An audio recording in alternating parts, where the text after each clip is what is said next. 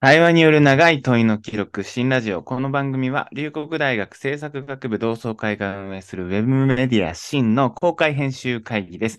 1年間に1つのテーマを設定し、様々な角度から問いを続けながら、その過程を雑誌へとアーカイブしていきます。今期のテーマは、続けるという営みについて、え地球規模の持続可能性と、日々の小さな営みの問題を往復しながら、続けることの難しさや可能性を考えていきます。ということで、今日もよろしくお願いします。小野健です。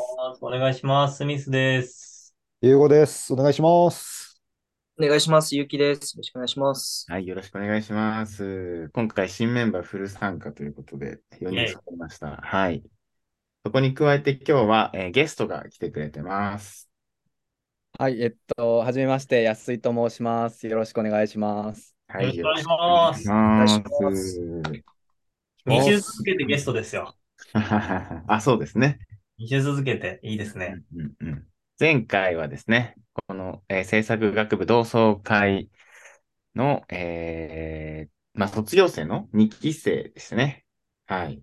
あの、剛さんに来てもらって、えー、継続から生まれる成長、成長ですねっていうのをテーマに話をしていったわけなんですけれども、安井くんは何期生になるのかな？僕は、よかった、予習してきて、8期生です。ああ、素晴らしい。8期生ですね。はいはいはいはい。ね、ふと、ふと、ふと予習しないと自分何期生だっけみたいなとこある。ああ、そうかそう。あるあるよね。なるほどなるほど。では、そんな8期生の安井くんがですね、えー、今回持ち込みテーマを持ってきてくれましたので、えー、どうですか？テーマはどんな感じでしょう？ありがとうございます。と今回、えっと、僕の方から、えっと、お話ししたいテーマとして、えっと、参加し続けたい集まりとは、みたいな、えー、テーマを持ってこさせていただきました。の参加し続けたい集まりとは？うん、うん、なるほど。このテーマになったのは何か理由があるんですか？はい、ありがとうございます。えっと、な今回、その、まあ、大きなテーマとして、うんうん、えー、続けるという営みについてっていうのが、えー、あったと思うんですけど、あそうですね。はい、今回の、えー、同窓会の皆さんとやっぱお話しさせてもらうにあったって、うん、まあ、共通するテーマをお話ししてみたかったなと思って、うん。まあ、今回、これはあの同窓会に参加し続けてる皆さんまあ、つまり、えっと、参加し続けたい集まりなんじゃないかっていうところで、うん、同窓会とか他にもあのいろんな集まりがあると思うんですけど、心地よい集まりって何なのかとか、うん、なんかいいあのコミュニティみたいな話ができたら嬉しいなと思って、今回は来させていただきました。ああ、なるほど。まあ、この集まってる、同窓会というくくりで集まってる我々も、なんでじゃあ集まり続けてるんだっていうふうなことですよね。なるほど、なるほど。じゃあ、ちょっと早速、そのあたりから話していきましょうかね。なるほど。もう、でもここで集まってるという限りには、まあ、いい集まりなんだろうという仮説ですよね。うん、仮説大事。なんだろう同窓会組織自体は、こんな何年ぐらいなんですかね、今？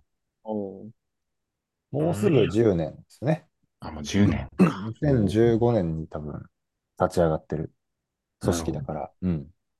もう8年ですかね。だから8期生の安井くんは、ここ1、2年って感じやね。そうですね。うんうんうんうん。一方、その、ゆうごさん、すみさんは1期生なので、それこそもう10年っていうことですもんね。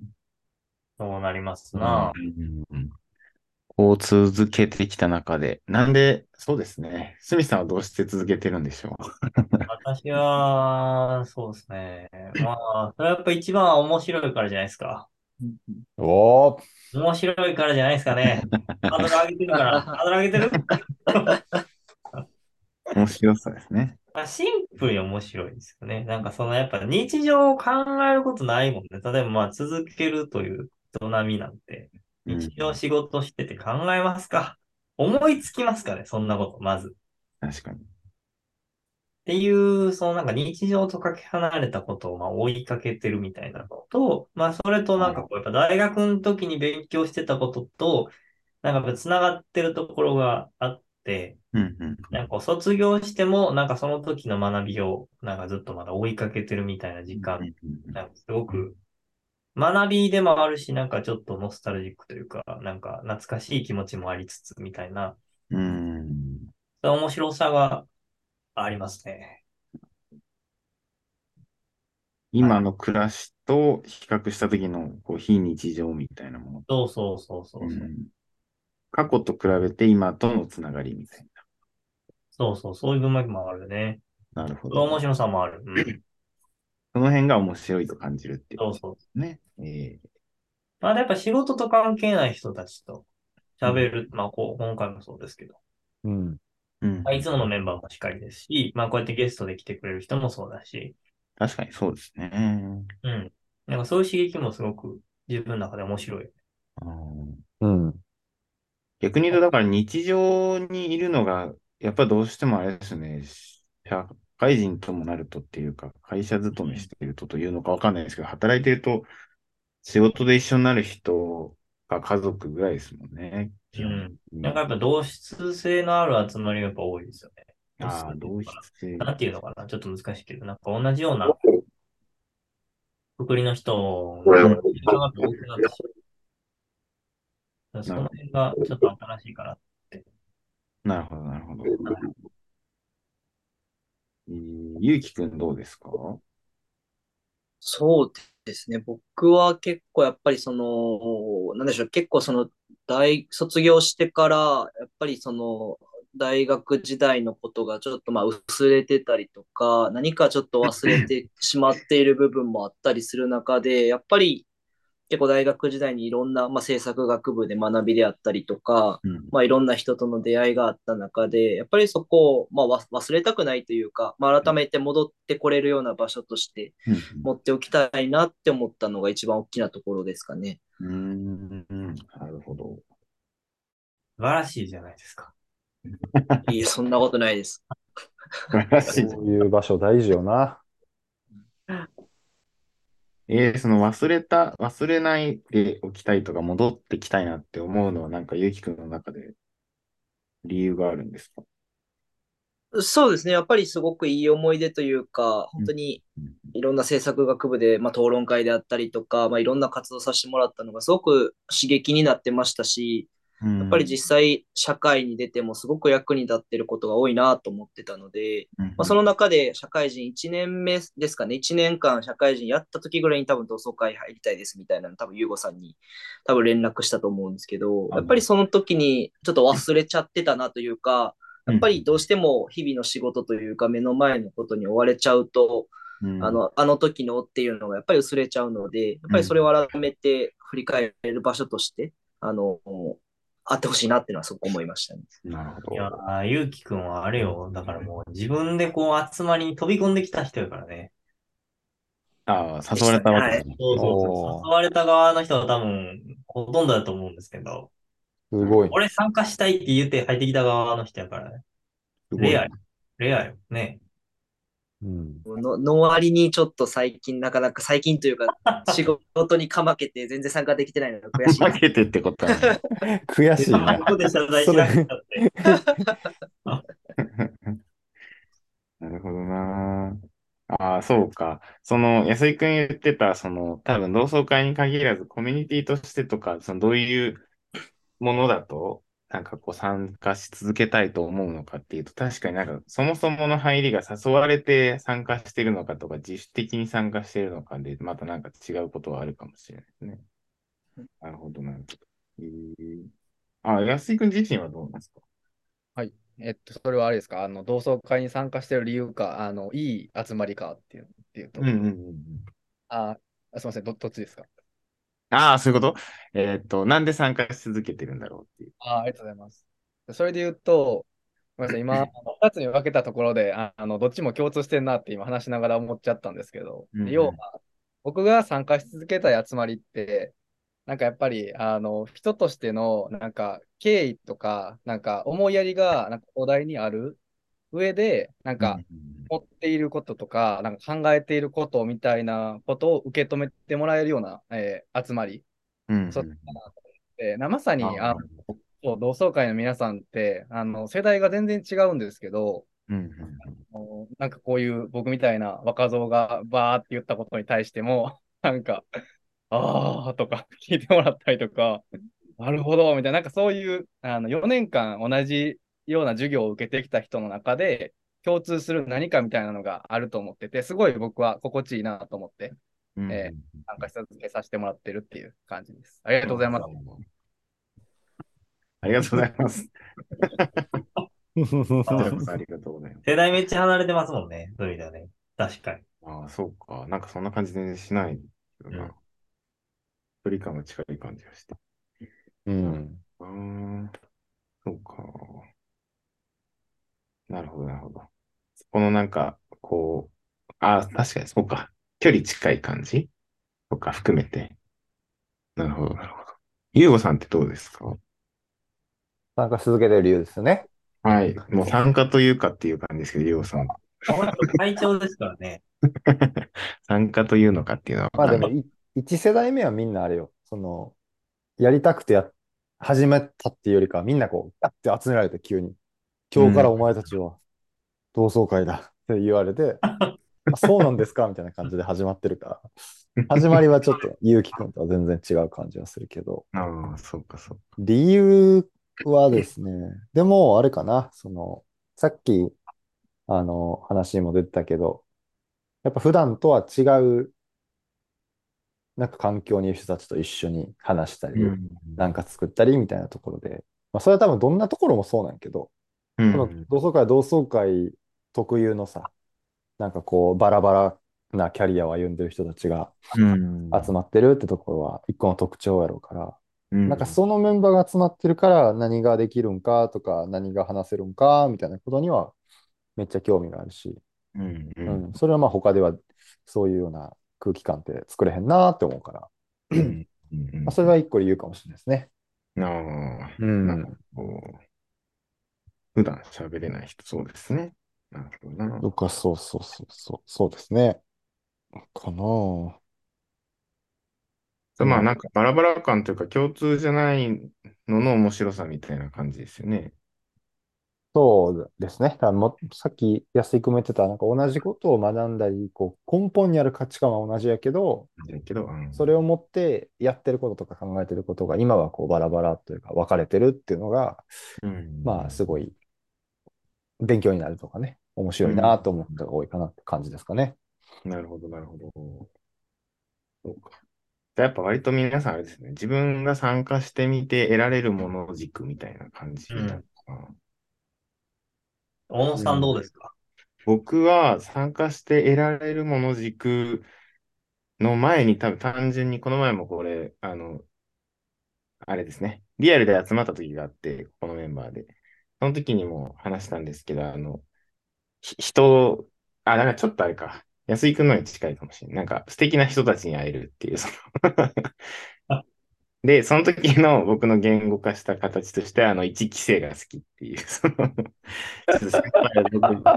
めっちゃうちのネタみたいになってておもろいな、これ。僕3期生なんですけど、まあ2個上の先輩たちがなんかやっぱ当時から、やっぱ学部がその、できたタイミングで入学した人たちをなんか身近で見てて、チャレンジングでなんか何事も楽しんでて楽しそうで、いつでもパイオニアでみたいな姿を見ててかっこいいなと思ってる人たちがなんか卒業後も、あ、その人たちと関われるんだっていう、ただ単にその楽しさみたいな。なんか、自分が得られるものというよりは、なんかその人たちが好きっていうだけかもしれないっていうのが、なんか、いつも、いつもその話してるけど、その憧れ像強すぎて、そんな一期生いたかなって思っちゃうけど。せやねんな。知らんしな。自分はそんなんしてない。いや、僕はもうそう、それ、その人たちばっかりだなと思ってるんで、もう本当に、そういう気持ちですね。逆に、そうだな、なんか、あ、だから、制作学部同窓会のっていうと、なんか、そう、この前話した通り、その辺あるなと思うのと、もちろん皆さん言ってくださっていたような、なんかこう、学びだったり、面白さみたいなのは、もちろん自分の中にもあるなとは思ったりしてるところです。なんかこの前、そういえば飲み会、いや、この一昨日ですね、あの、高校時代の友達との飲み会に行って、で、そうそう、近い話が出たんですよ。安井くんが投げてくれてるお題が。どういう飲み会が楽しいのかみたいな話になって、そう、それで、一人のやつが、なんかすごいんですよ。自分の笑いに絶対的な自信があるやつがいて、で、そのいつが、なんかこう、いろいろ話してる中で、結局なんか人って自分の喋りたいこと喋れてる時が楽しいから、ああ、なるほど。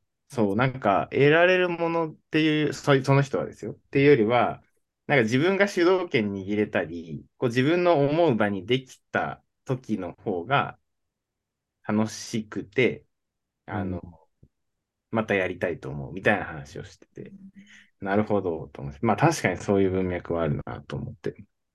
その辺ってどう、どう思います？いい話やな。うんうんうん。どうですか？みんなやりたいことできてます？できてるけどね。すみさん割とあれですもんね。なんか、遠慮して言わんとこみたいなのってそんなになさそう。ないね。あんまり。それすごい損じゃない。間違いないですね。ただそこはやっぱなんか、まあなんていうの？言う、言う、言って、否定するような関係性じゃないですか。まあ、それこそ安井君の話じゃないけど、まあ皆さん根本に受け止めてくれるっていう土壌があるじゃないですか。別に年齢とか関係なくね。ああ、確かにな。いやそれがあるから、まあある種、まあその辺を無視して、守ってるまま伝えてもいいコミュニティだなっていうのはなるほど、なるほどまあ、。そういう意味では、その、小野健の友達の言ってるように、喋りたいことを喋れてる関係性なのかもしれない。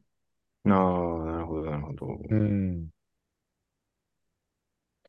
え、すみさんでもその喋りたいことを喋れない時ってあるんですか？まあ、それはあるよね。ああ、あるんで。あまあ、それ人間関係ができてへんと、なんか、やっぱ7割ぐらいまでにしとこうかなってことで、やっぱ、まあ、さすがにあるんですよ。さすがにあるんですよ。はい。あるんですよ。はい。そうか、そうか、そうか。ああ、面白い。でもさ、これ、まあ、俺とスミスはさ、まあ、一応一番ああ、延長ああ、そうやね。だから、言いづらいって空気ってあんまりまあ確かに生まれづらいなと思うけど、うんそれこそまあ小野健もやけど、特にゆうきくんとか、もっと言うと安井くんとかさ、下の世代のメンバーは、それこそ実はそういう気持ち抱えてるみたいなことあったりするんかもなと思ったけど、それちょっと聞きたいよな。確かに。確かに聞いてみたい。めちゃめちゃありますよみたいな。今言うチャンスよ、今。今言うチャンス。言うチャンスよ、これ。問いのためやから。実は考え、考えてたんですよって言ってくれ、言ってくれてもいいとこよ、今、ここ。ゆうきさんお願いします。僕？ええまあ、どうなんですかね。なんかまあ、結構まあこういう画面越しやからちょっと緊張してるみたいなところはやっぱりありますし、まあやっぱり、まあ今ここ僕が出る出番じゃないなみたいなやっぱりないことはないかなって思いますけどね。はい。でもやっぱりその、まあその参加するごとにというか、まあ参加する回数が増えていくことにやっぱり喋りやすくなったりとか、やっぱりその皆さんも話振ってくださったりとかもするんで、まあ、そういう意味ではすごくやりやすくなってきてるなってすごく思います。話しやすくなってきてるなって思います。めっちゃ気使わしてる気がするで。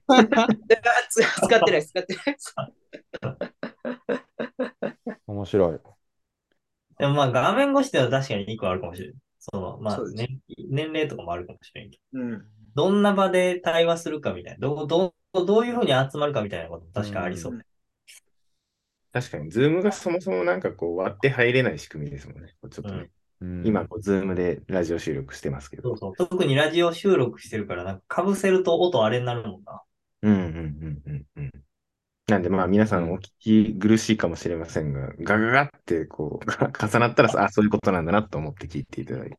喋りたいタイミングが重なっちゃったらそうなっちゃう。安井くんどうですか？ありがとうございます。なんかそれで言うと、僕はその、いろんなコミュニティとか、あの、いろんな集まりに参加するのが好きなタイプなんですけど、うんうんうん。それはこう、要はあの、いろんな立場になれるというか、あ土台としての人間は同じなんですけど、例えば、同窓会の皆さんの中だと、僕はすごいあの安心してられるというか、あ。うんうん別に引っ張らなくていいというか、その、皆さんに肩をあの預けるじゃないですけど、なんかそんな空気感があるんですけど、あーなるほどな。別のコミュニティでリーダーしてる時とかは、なんか、まあ自分が引っ張っていかないといけないとか、なんかそれは準備していかないといけないなとかあったりとか、あ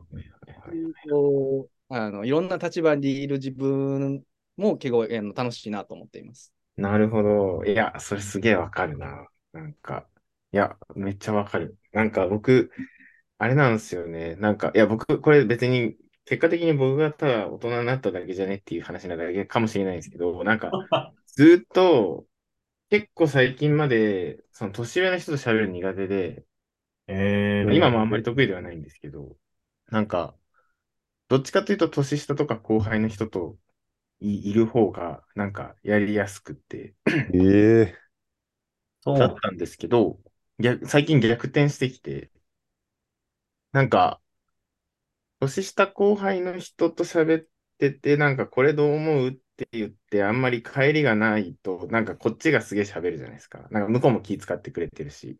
喋っちゃうね。そうなんですよ。っていうやつより、なんかこっちが気になること質問したら、なんか年上の人の方がすげえ答えてくれたり、なんかこう、うワンターンに対して結構返してくれたりするじゃないですか。なんかそれを聞いてる時間の方が楽しいなって思うようになってきて。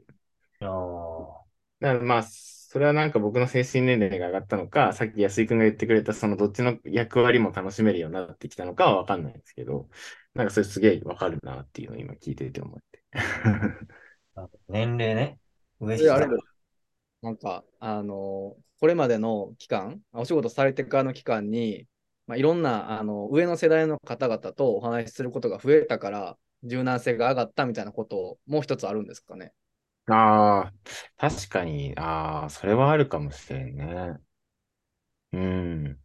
確かに確かに。あんまり仕事でそういえば確かに、年下の人とっていうのがあんまない仕事なんで、ああ、じゃあそういうスキルが上がったのかな？わかんないけど。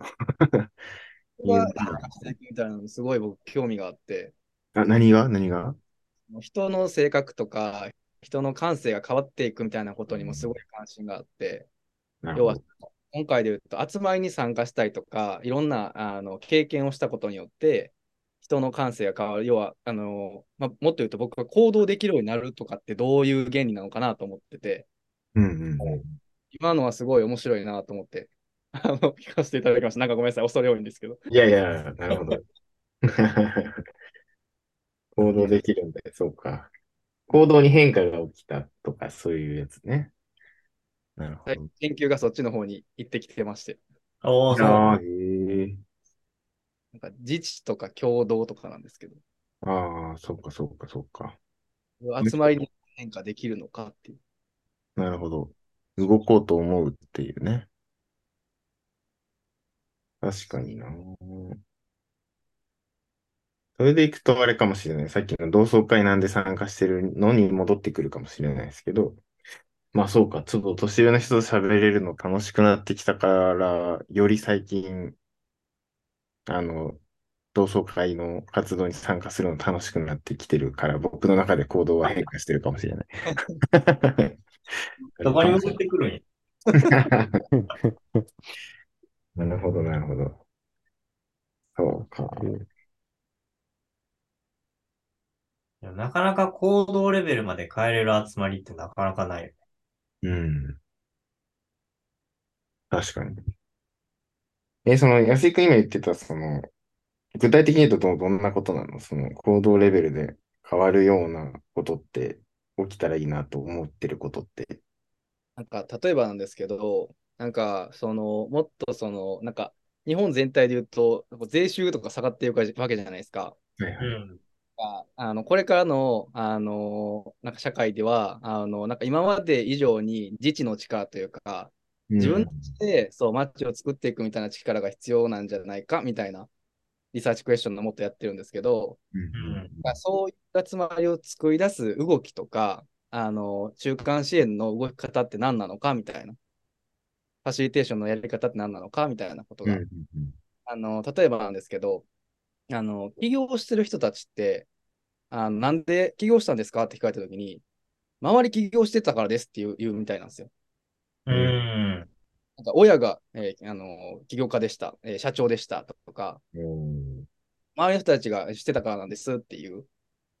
要はなんかそういう集まりを作ることができれば、うんそれのでうんあのコード変容とか、新しい動きを動かせるっていう流れにつながるんじゃないかなと思ってて、なるほど。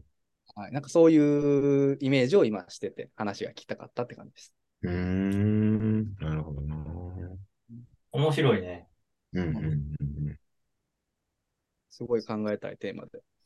うんあ、それは自分の町とか地域のことに関わろうと思うようなきっかけがそれぞれ作れたらみたいなことだったりもするのかな。あまさに、うんそれこそそうなんです。自治とか共同とか、それが入り口になれば。なるほどな。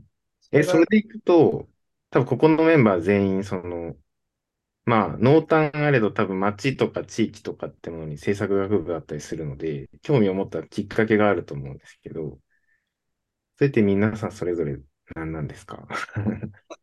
簡単に。ああ。気になる。うん。ゆうきくんって、あんま聞いたことなかったなと思って。僕ですか？うん。僕は、政策まあ学部を選んだ理由なのか、その政策学部が入ってから本格的に興味を持ったのかって人にもよると思うんですけど。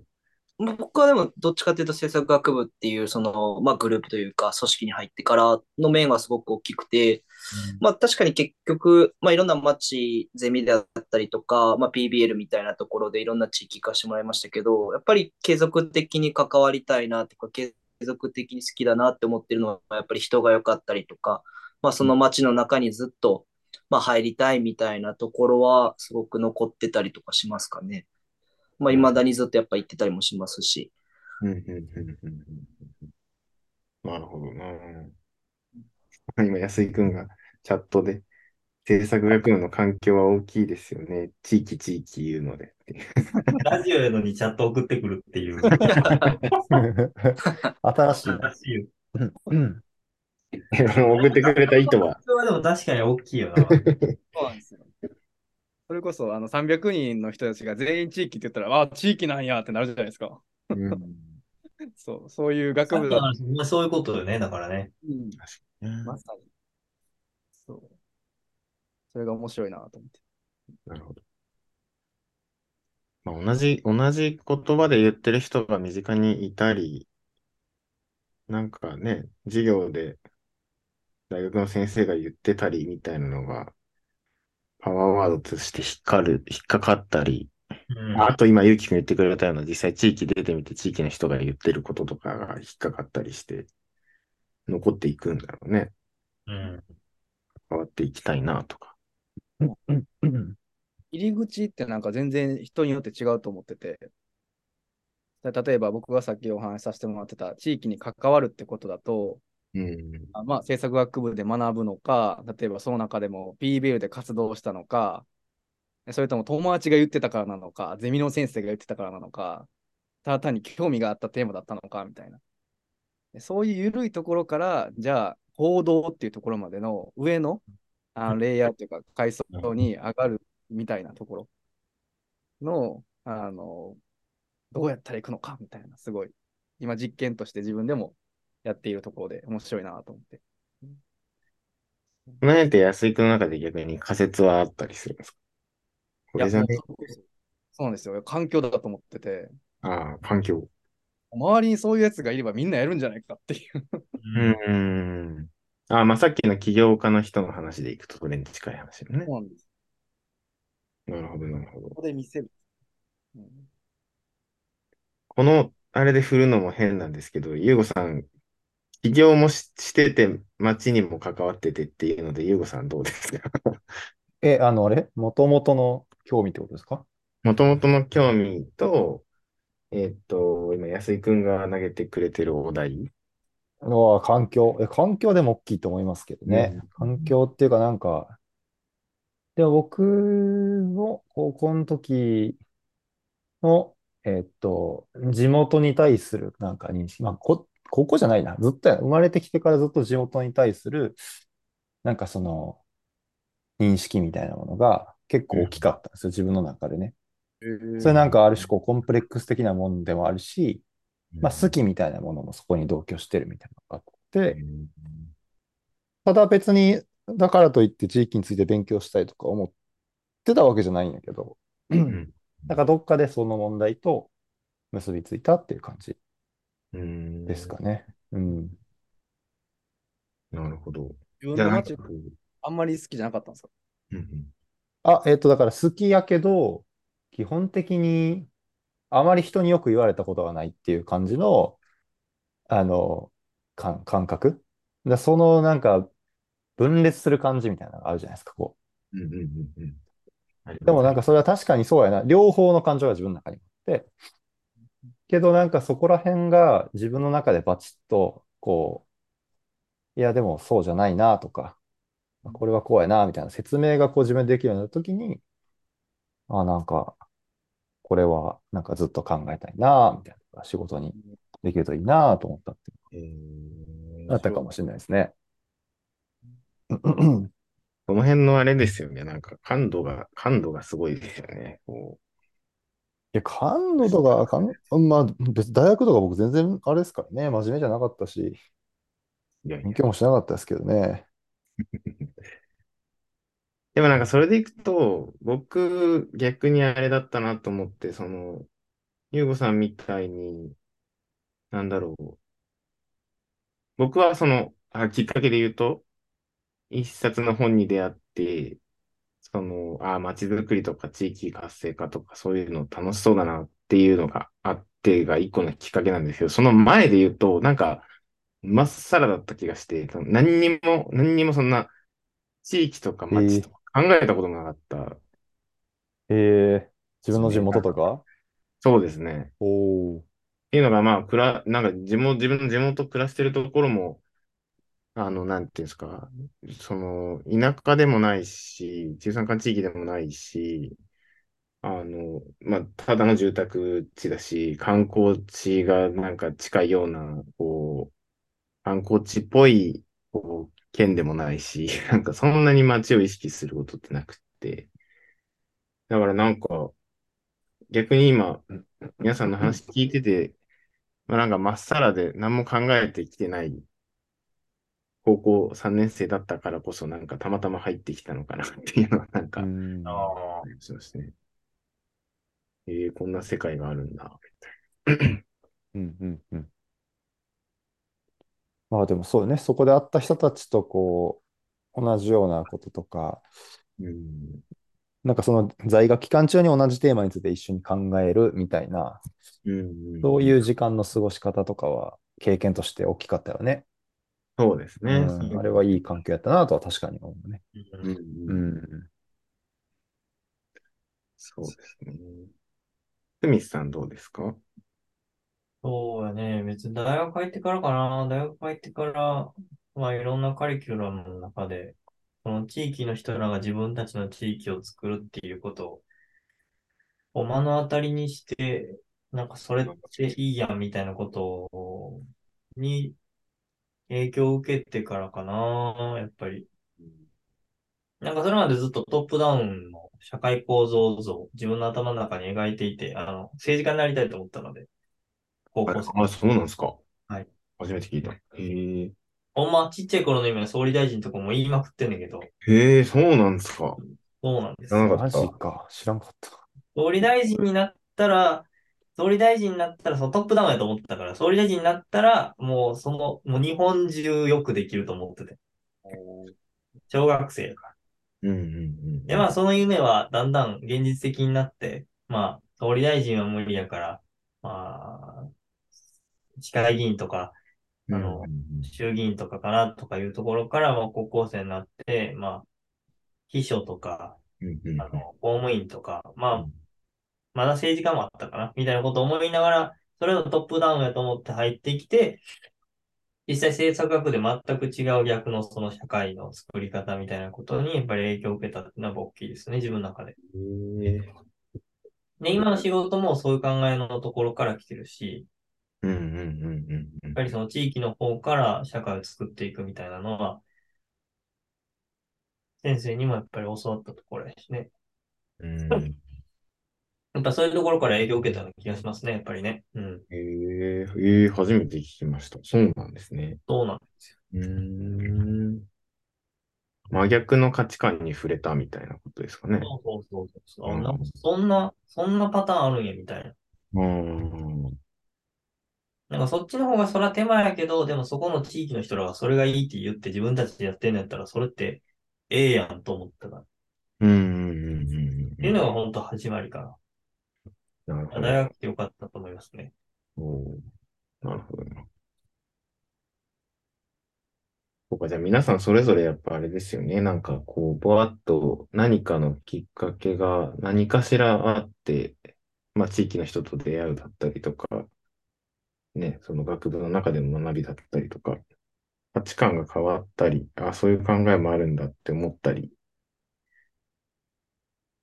でもあれか、安井くんの中では、集まりの中からさ、その行動に変わるみたいな話で、個人的に思うのは、なんかその、できるって思えるかどうかってすごい大事だと思う。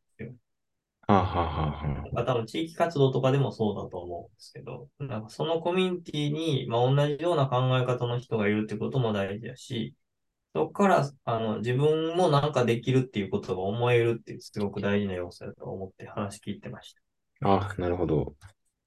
自分も何かできるんじゃないか。そうそうそうそう。なんか、あ、それで言うと、あの、僕、その、要は、緩いつながりから行動に変容するみたいなところって、なんか環境だと思ってます。さっきお話しさせてもらったときに、で、今、すみさんのってことだと思うんですけど、なんか、で言うと、あのじゃあ、あまりに、あの、差が離れてる人ではなくて、ちょうどいい距離感ぐらいの人たちが行動し始めるといいってことなんですか？ああ。そうやね。ああ、面白い。あんまりかけ離れてる取り組み見すぎると、なんか、なんていうの、他人事というか、あの人やからできるみたいな感覚にならへんから。確かに。結構その同質、ど同じぐらいのレベルの人がいっぱいいて、その人たちがやってる集団にいると、なんか、自分もできるような気がするみたいな気持ちになるかなとは思う。ありがとうございます。確かにそれ大事ですね。うんうんうん。なんか僕、地域づくりのお仕事をしてるんですけど、あの、地域が自分たちで活動するっていうふうなことをサポートしたりとか、まあそうなってもらうためのお仕事をしてるんですけど、やっぱ他の地域に視察に行くとかいうとき意識するとこはそこですね。なんかこう、ちょっと先の地域だったりとか、ちょっと一歩進んでる地域のところを見に行ってみましょうみたいなことを意識してやったりするんで、確かに今、スミスさんに言ったように、なんかね、あんまかけ離れた人のを見ても、うん。まあ、あそこはね、ああいう地域だからできてるとか、あの人がいるからできてるっていうふうなことになっちゃうから、そういうのは大事かもしれないですね。あそういう空間とか集まりをどうやって作れるかってすごい大事だと思って。もう、ほんま同じような話だけど、私も中小企業の経営者と関わる仕事してて、あ例えば新卒採用初めてやりたいんですみたいな企業がいたときに、もうその何人も何人も毎年採用しているような企業さんと会っても、やっぱりあそこやからできるんだみたいな話になっちゃうのよ。あそうじゃなくて、その、あ、この前初めて一人採用してみてみたいな人がいるグループだと、俺もできるかもしれんみたいな気持ちになって、なんか一歩踏み出すみたいなことは結構、うちの会でもあったりして、うん。そういう、だからその人それぞれに合ったステージとか空間をどうしつらえて、そこにこう飛び込ませてあげるかとか、誘導してあげられるかみたいなことって結構大事かなと思ってる。うん。そういう意味でさっき安井君言ってくれてた、そう、そういう環境をどう作れるかっていうところですね。多分その今、スミスさんがししつらえてって言ったのが多分、こう、無意識的にできる環境もあれば、その意識してその環境を作ることで、あの、誰かが行動に移そうって思うような場にしたりとかっていうふうなことですもんね。うん。意識的に。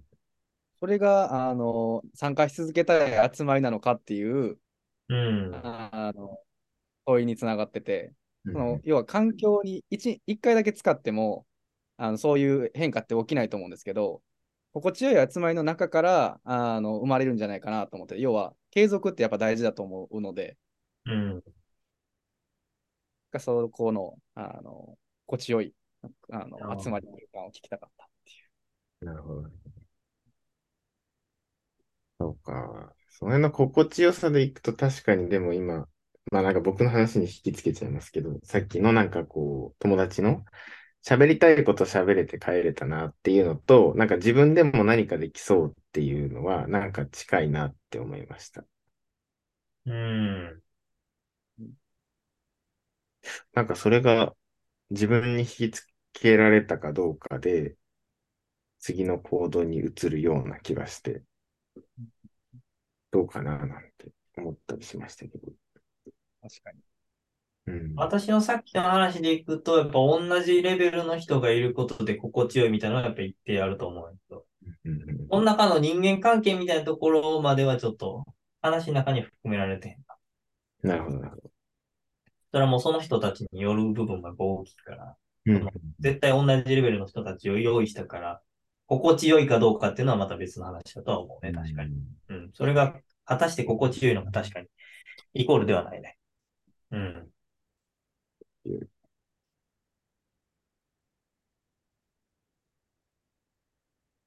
心地よい集まり。心地よい集まりであると参加し続けたいと思うかどうかっていうところですね。あ確かに。それもありますよね。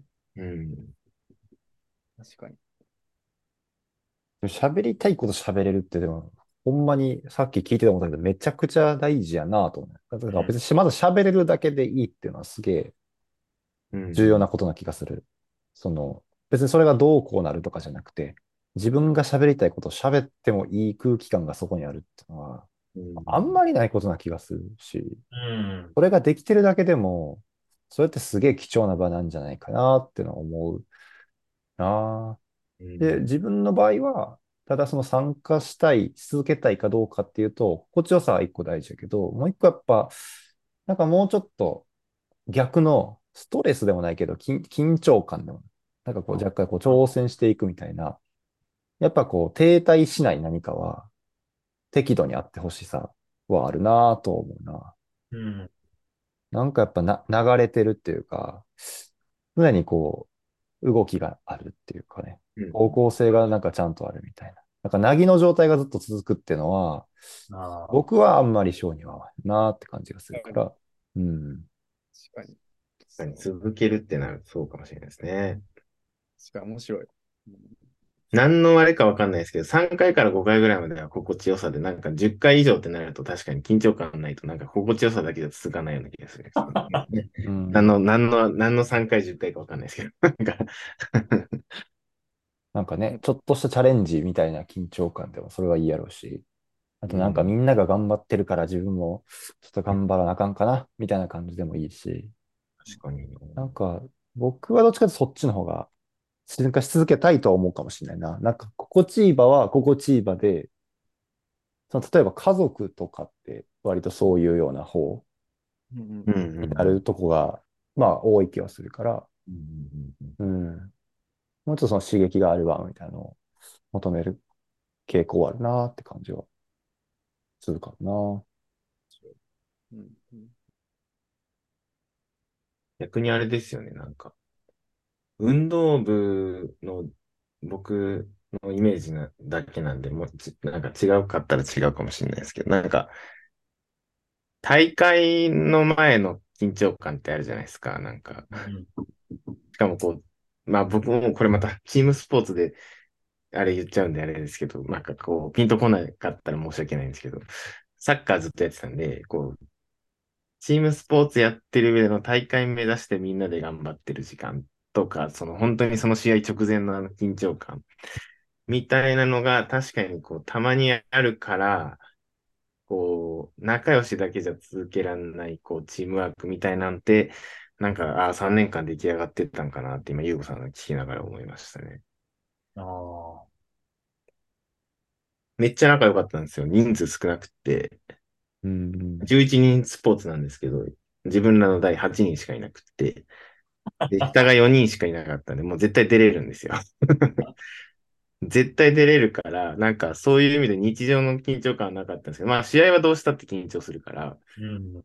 なんかそこのあのドキドキ感みたいなのって、なんか大学行ってからってあんまりそこまでなんかこう、みんなと一緒になって何か緊張するものを目の前にするってあんまりなくなってきたから、なんかそれこそ制作学部でいうところのなんか討論会だったりとかするんかなと思うんですけど、なプレゼン大会みたいなものとか、なんかそういうのってなくなってきたなとふと思った時に、なんかそういう緊張感みたいな、チームを作る上でもとか、なんか続ける上でもすごい、なんか大事というか確かにいいなって思いました。だから家族は心地よさで、なんかこう戦友みたいなんだと緊張感なのかなとかいううん。思ったりしますね。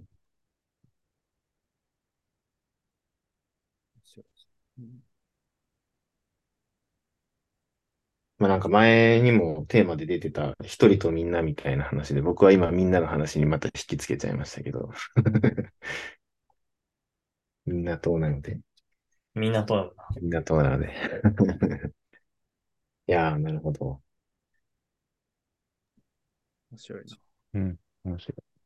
なんか、まあ次、次とか、まあ今度でもいいけど、そのさ逆に参加し続けたくないってどんなもんなんかってまた話してみたいなと思ったな、聞いてて。ああ、そうですね。うん。確かに確かに。あの、うんし続けたくないか。そうんう。抜けたくなっちゃう場とか、フェードアウトしたくなるってどんな場かみたいな。うんうんうんううんん。逆に考えていけると面白そうですね。はい。付箋で貼りたいぐらいまであるね。え、何言った、何したい？付箋、付箋で貼ってみたいぐらいまであるね。ああ、面白い。あ確かに。そうですね。